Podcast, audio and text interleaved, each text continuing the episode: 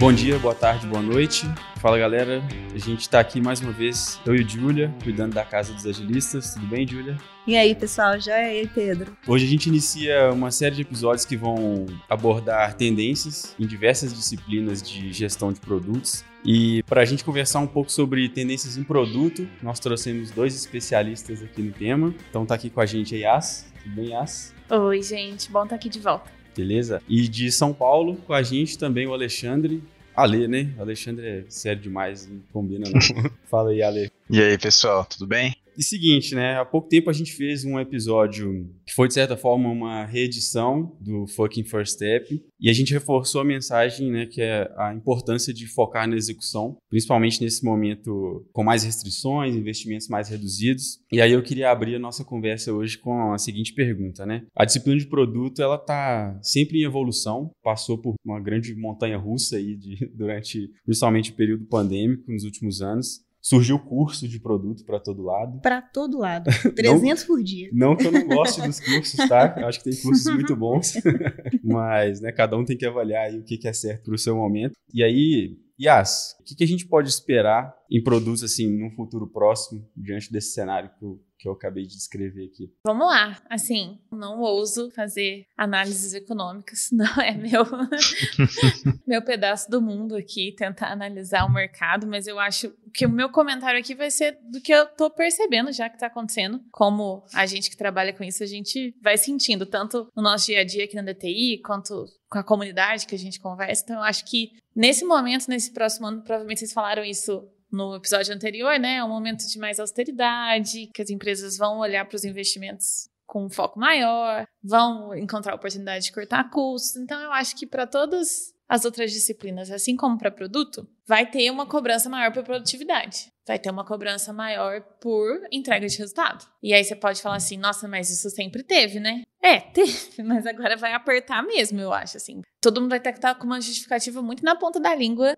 de como que você faz o seu processo, o seu trabalho, a sua profissão, a sua disciplina está gerando valor. E aí para produto especificamente, isso é mais relevante ainda, porque eu acho que produto é uma disciplina que é muito questionada ainda em muitos lugares, em muitas empresas tradicionais. Enquanto desenvolvimento, eu acho, né, assim, parece menos questionado um pouco, porque, poxa, alguém tem que desenvolver o software, né? Mas quando fala de produto, fala, ah, não, mas alguém faz o backlog, ou ah, não, alguém cuida disso. Então, eu acho que produto é uma disciplina que ainda é fácil de ser questionada, uma profissão que ainda é fácil de ser questionada, e nesse contexto ainda mais. Então, eu imagino que nós, pessoas de produtos, temos que estar muito preparadas para responder muito bem por que, que a nossa atuação é importante, gera valor e, principalmente, garante qualidade e produtividade. Porque se não garantisse isso também, eu acho que seria questionado. Então, assim, essa é a minha aposta. Pois é, e aí, já facilitando para ler, que diante disso tudo que a Yas comentou, qual que é a diferença que a gente pode apostar aí? E aí eu sei que não tem receita de bolo, né? Mas qual é uma das diferenças, alguns diferenciais que a gente poderia mencionar de se ter uma pessoa que é realmente especialista de produto, ao invés de a gente simplesmente vamos cortar, vamos colocar só um time de engenharia e a gente coloca um stakeholder que tem conhecimento de negócio, mas nunca atuou na área. Tem diferença? Tem, tem sim. Eu acho que, juntando com o que a Yas comentou, né, acho que o primeiro passo aqui que a gente vai precisar comentar é assim, né? Num cenário econômico diferente, a gente já precisa mudar o quanto de investimento em produto a gente vai ter. Então, isso já muda muito como a gente vai lidar com quanto de dinheiro para a parte de produtos a gente vai alocar dentro de cada produto. Então, isso envolve o quanto de a empresa vai estar disposta a investir em cada produto. Isso começa nas pessoas, né? Mas muitas vezes tem aquela sensação de colocar uma pessoa que está ali dentro da empresa já para conduzir o papel de uma pessoa de produto. E essa sensação de economia, às vezes a empresa confunde e esquece que a pessoa de produto ela é uma pessoa de uma, um papel de liderança.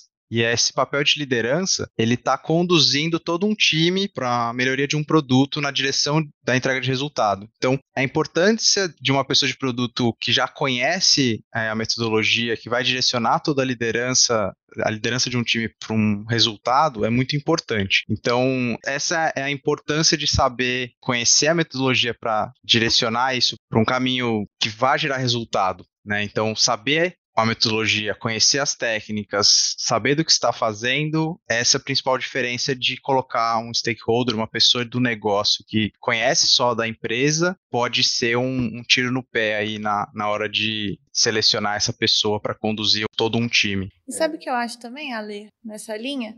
Às vezes você economiza, tá, né? Vamos lá, não vou colocar uma pessoa de produtos, vou colocar alguém que já tá aqui na minha empresa. Economizou, legal. Uhum. Mas pode gerar um desperdício grande lá na frente, porque uma das coisas que a pessoa de produto faz, a pessoa de formação em produto faz, que não dá para subestimar, é organizar bem o trabalho Sim, do sim. time de desenvolvimento, de tal forma que ele, a gente está encontrando oportunidades de fazer o mínimo, a gente está encontrando oportunidade de gerar valor mais rápido, a gente está refinando as coisas para não dar retrabalho. Então, isso tudo, esse dia a dia, assim, desse trabalho grande, braçal que a pessoa de produto faz, às vezes é subestimado. E quando não tem, isso que acontece? Retrabalho no desenvolvimento. Aí, no meio do desenvolvimento, descobre que a regra de negócio estava mal refinada. Aí, pega e faz de novo. Ou demora meses e meses para entregar. Então, imagina o tanto de desperdício que não vai nessa brincadeira por causa de uma economia porca lá atrás, entendeu? Então, acho que esse é um negócio que tem que pensar com bastante carinho. Eu acho que, inclusive, independente do impulso de colocar essas pessoas está sendo gerado pelo cenário agora mais restrito, eu acho que esse desejo já existia antes. Eu vejo até alguns clientes justificarem: ah, se eu colocar uma pessoa aqui que é do negócio, ela vai ter mais autonomia para navegar e tudo mais. Então, assim, não é que não existam o lado bom, os benefícios de você ter uma pessoa empoderada, né, vamos dizer assim, no papel, só que se ela não souber executar, Sim. não vai, não vai adiantar muita coisa, né? E no meu passado de Scrum Master, eu acho que eu vivi isso várias vezes, em diversos exemplos. E tava até conversando com a Julia um outro dia, e acho que era até respeito, era para um outro episódio até.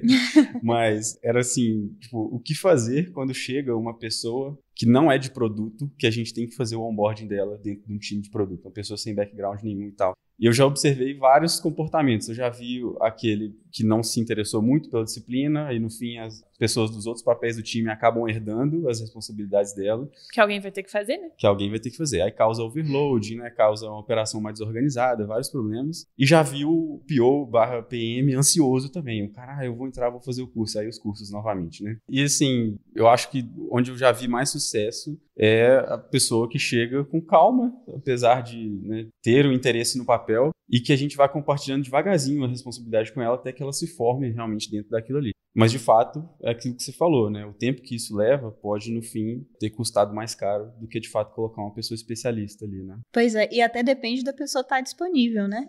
Porque muitas das vezes a pessoa continua fazendo a função que ela já tinha e apenas acumula, que é o que a gente estava comentando, que gera outros acúmulos para outras pessoas do time também, né? Então vai virando uma grande bola de neve. E querer aprender também, né? Ela precisa querer aprender também, porque tem várias pessoas que caem de paraquedas, né? E às vezes nem necessariamente queriam estar nesse papel, né? A gente já viu vários, vários clientes que colocam pessoas que não necessariamente queriam estar lá, mas caíram de paraquedas e não queriam estar necessariamente na posição. Então fica mais difícil ainda, né? A gente, a gente tem que ensinar para uma pessoa que não necessariamente quer aprender a disciplina, né? Então fica mais difícil ainda. Não, eu acho que essa diferenciação é bem importante, viu, gente? Porque, beleza, se a empresa encontrou a oportunidade de pegar al- alguém do negócio que já tá na empresa, mas que quer essa carreira de produto, aí beleza, eu acho legal. Uhum. Acho que tá, né? Sim, Contando que você é entenda uma que essa posição pessoa. importante. Isso, contando que você entenda que essa pessoa vai ter um tempo de formação, mas vai chegar lá, ótimo. Se ela tem um tempo à vontade, beleza, essa aí não é, não é essa, esse ponto que a gente tá criticando, não. O negócio é assim, ah, não, vou economizar e vou colocar alguém lá pra quebrar um galho, pra, pra Uhum. participar da dele, aquela coisa meio assim, fictícia quase. É esse aí que eu acho que gera um desperdício gigantesco no final das contas. É, é a lógica do dois pelo preço de um que não dá nem meio no final. Uhum. Exatamente. E justamente o tempo pode ser um dos recursos mais preciosos esse ano, né? Porque além desse impulso por reduzir papéis, condensar os papéis, etc., a gente pode ter ainda a volta do escopo fechado, né? Que tá, tá todo mundo arrepiado já, só de falar. E aí, bom, eu queria que você comentasse um pouquinho pra gente, Yas. Fechar o escopo das soluções é caminho também para diminuir custo? Você recomenda? Qual seria o melhor caminho? Se eu falar que eu recomendo escopo fechado, É, eu você perguntei Nunca mais convidada para fazer agilista na minha vida. Ó, o que, que eu acho, né? Engraçado. O Schuster fala muito disso aqui em vários episódios, né? A gente tem uma necessidade por controle ser humano que é gigantesca. A gente se sente em paz com o controle. E nesses tempos de mais austeridade, ainda mais. Aí que aflora mesmo, né? A necessidade de você sentir que você tá no controle da coisa. E aí, nesse contexto, esse escopo fechado parece que dá muito controle. Porque, poxa, eu tenho certeza, certeza, entre muitas aspas, tô fazendo aspas com as mãos, tá, gente? Em muitas aspas, que eu vou conseguir entregar aquilo que eu imagino no tempo certo, mantendo aquele valor, então te dá uma sensação de conforto. Mas a gente tá cansado de saber, a gente que trabalha nesse mundo, que não é bem assim, que não dá, principalmente, para você adivinhar o que exatamente você tem que entregar na largada. Esse é o ponto que eu acho que continua fazendo do escopo fechado uma grande maldição, que é se comprometer logo no início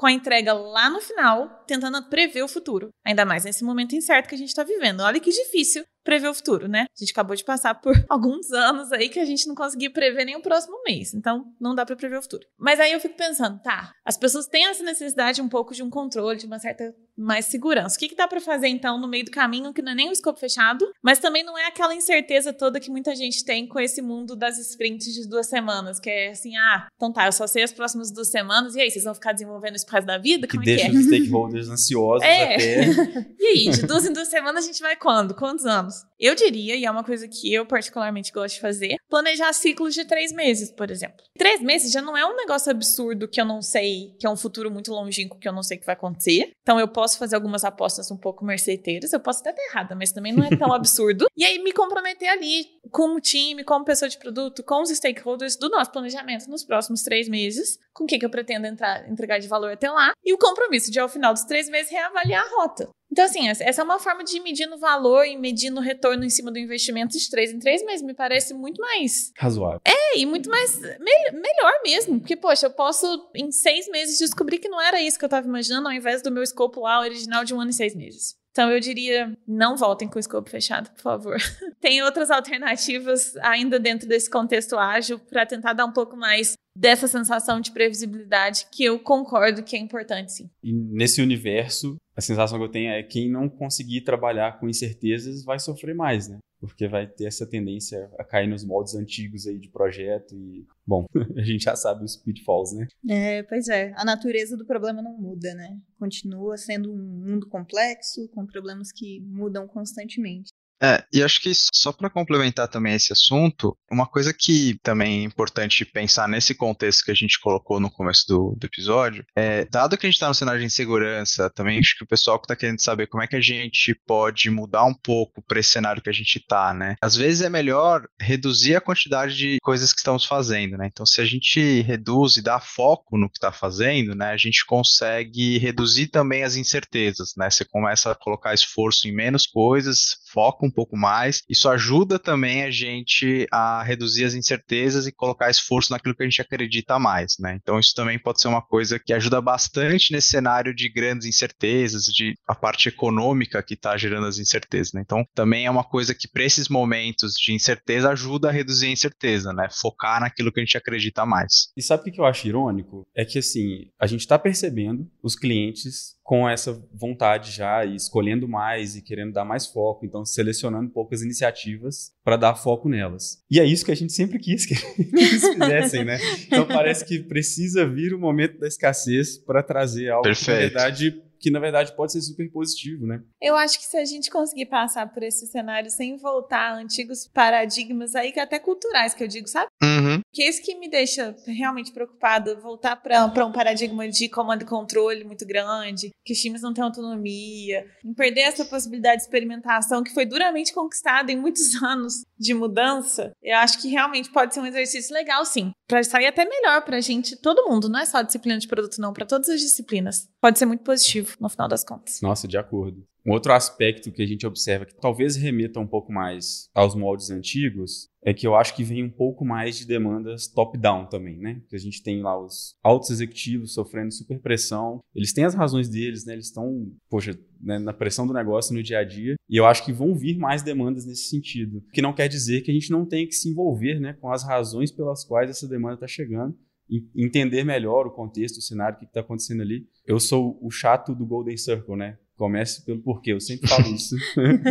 em todo, todo material para cliente eu, eu dou um jeito de incluir isso. Então, assim, acho que uma dica que poderia ficar é essa também, né? É, demais, demais. Pois é, e aí a gente até já falou sobre contextos em que, às vezes, o, o próprio cliente vai querer cortar o papel de, de, produto, ou mesmo que vai ter redução na disponibilidade das pessoas desse papel. Aí, Ale, assim, como é que você vê, por exemplo, a gente estava caminhando com um produto como um todo numa via muito de estratégia, estava tendo um, foco muito grande em conseguir escalar cada vez mais, às vezes até em C-level, com uma visão de produto com foco grande em estratégia. Você acha que isso muda? Você acha que a gente vai passar a ter mais pessoas de produto que cuidam de ponta a ponta? Eu acho que, como a gente vai ter, igual eu comentei é, antes, a gente provavelmente vai ter uma redução no investimento para as pessoas de produto. Provavelmente esses papéis muito específicos vão ter uma redução de investimento também, né? Então, provavelmente as pessoas de produto vão fazer mais coisas, né? Então, dificilmente a gente deve ter pessoas de produto cuidando só da estratégia. Ainda vão acontecer, a gente ainda vai ter pessoas trabalhando em algumas empresas que são, já são muito, já estão muito digitais, já estão no processo de transformação digital há muito tempo, então isso ainda deve acontecer. Mas como mercado, né, eu vejo que isso deve dar uma desacelerada, assim, acho que a gente deve provavelmente dar uma reduzida, não acho que a gente vai ter, assim, tantas vagas surgindo para esse tipo de coisa e deve dar uma reduzida onde os PMs vão começar a trabalhar um pouco mais voltados à entrega, né? Um pouco mais focados a trabalhar como se fosse uma regredir um pouco, né, nessa questão de alavancar dado ao cenário econômico, né? Então a gente vai ter que trabalhar focado mais em entrega, vai estar menos atrelado tanto à estratégia por um tempo, né? Dependendo como o mercado reagir, talvez isso volte, né? Então acho que vai ter uma mudança sim. Não sei dizer o quão forte vai ser isso, seria um pouco exagerado eu, eu tentar falar o quanto isso vai reduzir, né? Mas eu vejo que vai, provavelmente deve ter uma redução e a gente deve sentir isso um pouco e ter que entregar um pouco mais, tá, tá um pouco mais voltado para entrega. Eu fui uma pessoa que comecei a carreira de produtos muito focado em entrega, né? E depois eu fui crescendo um pouco mais para a parte de estratégia. Então, para mim é muito natural essa, essa migração, né? Então, para quem está começando carreira e está pensando muito nessa ideia de ir direto para a estratégia, eu acho que é até um pouco bom para as pessoas se acostumarem com a questão da execução primeiro. É até perigoso, né? Ir direto para a estratégia sem ter a vivência de execução. É, uhum. ficar num universo paralelo, né? nada com nada ali, do tipo, às vezes é. com muito embasamento, às vezes baseado no, no é. by the book mesmo ali, né? Mas com pouca Mas é que existe um romance, né? De, é. de sonhar com a estratégia, de ser sempre, né, os livros e tal, existe todo um romance por trás disso, né? Então, eu acho que não vai ser a oportunidade desse ano de das pessoas que sonham muito com o que se, se lê no livro ali. É o hype do produto, né? Que as pessoas falam. Que o produto é, é o que foi o que foi gestão de projetos de 20 anos atrás. Então, e aí uhum. surgiram muitas variações no papel de produto, né? Que as pessoas talvez criaram focos muito especialistas, ramificações do papel e que talvez uhum. a gente observe isso menos agora, né, ao longo desse ano. E de novo, cursos, né, para isso. Você faz cursos para se especializar. Faz mais sentido ouvir o podcast aqui, né? Porque... Achei enviesado, hein? É um pouco enviesado. Olha o jabá aí. Mas, ó, a gente está aqui falando e a ideia dessa série de episódios é que a gente tenha um caráter mais prático, né? Que a gente possa falar do dia a dia. A gente mesmo está falando de ser mais focado em entrega. Então, assim, a gente fez o episódio lá do The Fucking First Step de uma forma mais geral, mas o que, que seria o primeiro passo para quem quer começar em 2023 um pouco mais estruturado e conseguindo rodar a disciplina de produto de uma maneira mais saudável? Queremos dicas. Ó, vamos lá, né? Eu acredito, mas isso é até uma crença muito pessoal, que eu acho que sempre devia ser assim, tá? Mas acho que para a área de produto deixou de ser assim um pouco. Que é realmente preocupar com o ciclo de vida inteiro. O que, que eu tô querendo dizer com isso? Beleza, o seu processo pode começar lá na descoberta de uma dor, de uma necessidade que é um cliente, mas ele só termina quando tem alguma coisa nova em produção. Você ter descoberto uma dor, uma oportunidade, fez um belíssimo processo de discover, refinamento, definição Isso não de é feature. o resultado, de fato. Isso não, você não, é. não entregou. porque você só entregou de verdade quando o negócio está em produção e alguém está usando. Por que eu tô falando isso? Porque é uma cadeia de um tanto de coisa que tem que acontecer até chegar esse momento maravilhoso de colocar alguma coisa em produção. E eu acho que as pessoas de produto têm que se preocupar com esse fluxo todo e do seu papel neste fluxo todo, inclusive na parte braçal lá, que é o desenvolvimento. Então, isso vai significar fazer um bom refinamento, fazer uma boa priorização. Acho que isso vai ser chave mesmo. O negócio é, isso sempre foi importante, isso nunca deixou de ser importante. Então, não é aqui, nossa, agora é importante, mas se você se considerava uma pessoa de produto fazendo o seu processinho ali meio separado do resto da galera, do resto do desenvolvimento, e meio, ah, não tô muito preocupado com o que tá acontecendo lá do outro lado, eu acho que não é esse caminho, sabe? Eu acho que realmente garantir que todo esse fluxo de esse processo flui e entrega valor. Valor só existe quando o negócio existe no mundo real e alguém usa. Discover engavetado não é valor nenhum. Né? E pode, inclusive, chegar num lugar muito confortável, né? Porque, assim, dá trabalho pra caramba fazer discovery. Mas a tomada de decisão fica muito no hipotético. Você consegue levantar uma série de informações sobre como poderia, riscos, levantamento de hipóteses, uma série de vários e se, como é que vai ser, previsões que podem ajudar a mitigar o risco, tudo vai ajudar. Mas é na hora que você assume o risco e dá o diacho do primeiro passo, de fato, que você está caminhando para esse caminho que a Yas comentou, né? Assim, de olhar para o que vai realmente entregar de valor, olhar para o que realmente vai ser tangibilizado lá na frente, né? Que é o que importa, é para isso que a gente está aqui, né? E não pode ter esse, ah, eu fiz minha parte, mas os devs não desenvolveram. Não pode ter isso, entendeu? É. Esse, ou, Não, ou qualquer é, outra. é o time todo. Ou qualquer É, outra é um variação dessa frase. Um É. culpando o outro, outro culpando, não, não é isso, entendeu? Então acho que tem que ser. Sabe essa. É que aqui no DTI, pelo menos, a gente é muito obcecado com flow, de atingir o flow, que significa, na minha cabeça, sempre significou atingir essa sequência de atividades que todas as disciplinas fazem juntas, de uma forma tão fluida que é quase como se todo mundo fosse da mesma disciplina, que é entregar valor. Não tem nem meu sonho, assim, né? Bem, bem sonhadora, mas assim, é quase como se um time todo não tivesse quase nem distinção de quem é de produto, quem é de engenharia, quem é de design, todo mundo entregando valor o tempo inteiro. Achar esse flow, eu acho que vai ser é sempre muito importante, agora ficou mais importante ainda. Nossa, e, e deixa eu só comentar, já que você falou isso, o Scrum Master que habita em mim, ele, ele Ele ver- acordou. Sim, ele acordou. E porque se a gente ficar, inclusive porque a palavra vai ser produtividade, né? A gente cansa de repetir isso. Mas se a gente ficar buscando produtividade individual, isso vai conflitar com o objetivo do time, né? Do grupo. Então isso, é, Uhum. isso é um perigo gigantesco, né? Se um desenvolvedor ou um cara de produto quiser elevar a sua produtividade sozinho, ele vai deixar de colaborar com o cara que está precisando de ajuda ali, por exemplo, a entrega do time vai ficar menor de qualquer jeito, né? Então isso é um perigo gigantesco. E Ale, você tem aí alguma dica pra gente? First step?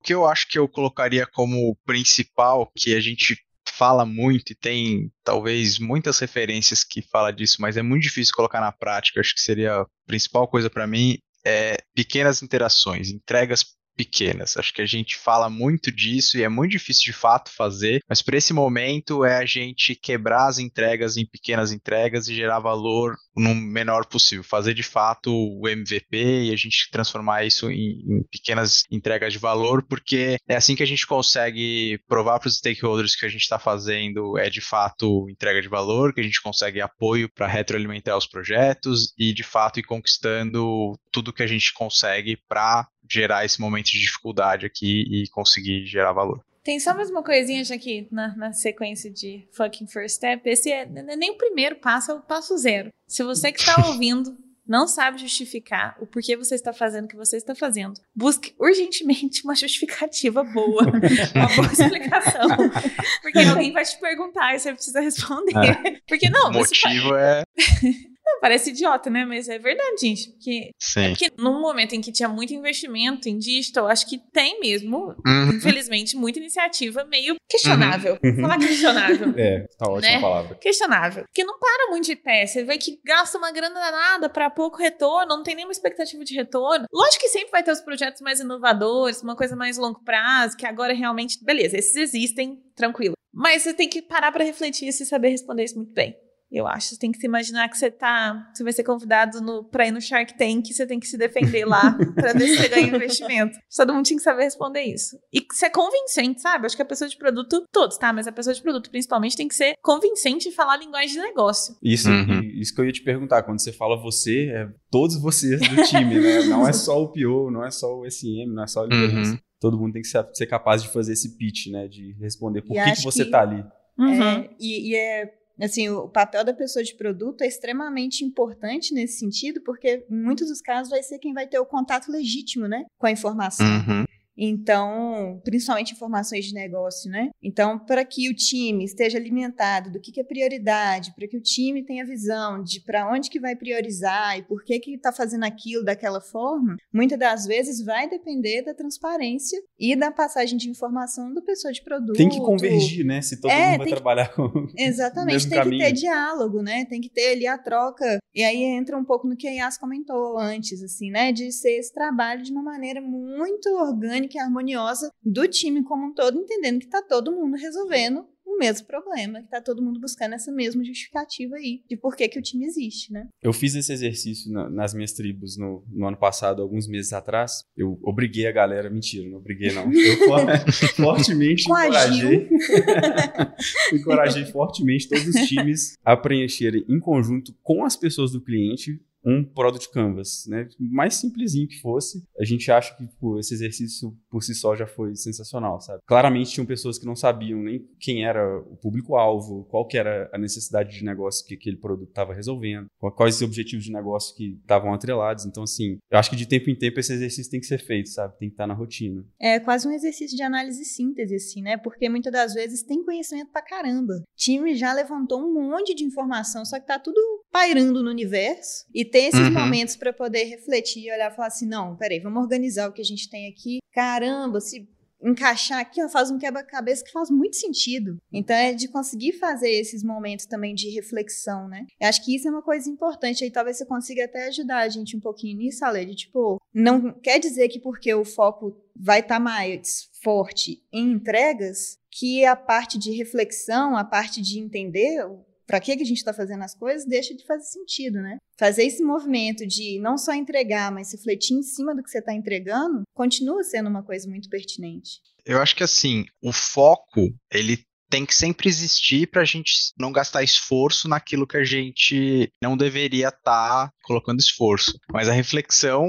também é uma coisa super importante, né? Porque, igual a Yas comentou, né? Por que, que a gente está fazendo algo, né? É uma pergunta que deveria ser feita constantemente, né? Estamos entregando algo que deveríamos, aliás, estamos fazendo algo que deveríamos estar fazendo, né? Se a resposta for não sei, já começa com um grande problema, né? Porque a gente deveria estar tá sempre se perguntando se o que a gente está fazendo faz sentido, né? Se a resposta é não sei, a gente deveria pelo menos investigar, porque senão é, se a resposta for não, você com certeza está gastando tempo. Se a resposta foi não sei, talvez estamos gastando tempo à toa, né? Então acho que além do foco que a Yas falou que é step zero, né? Não é o primeiro, é o step zero. Então concordo totalmente. Assim, o, a reflexão sobre o que estamos fazendo faz sentido é super importante. E só para disclaimer, né? E tudo que a gente falou, a gente está dando enfoque em algumas práticas de produto sem tirar a importância de todas as outras que já existem, né? Porque claro. nesses momentos de reflexão, assim, ou de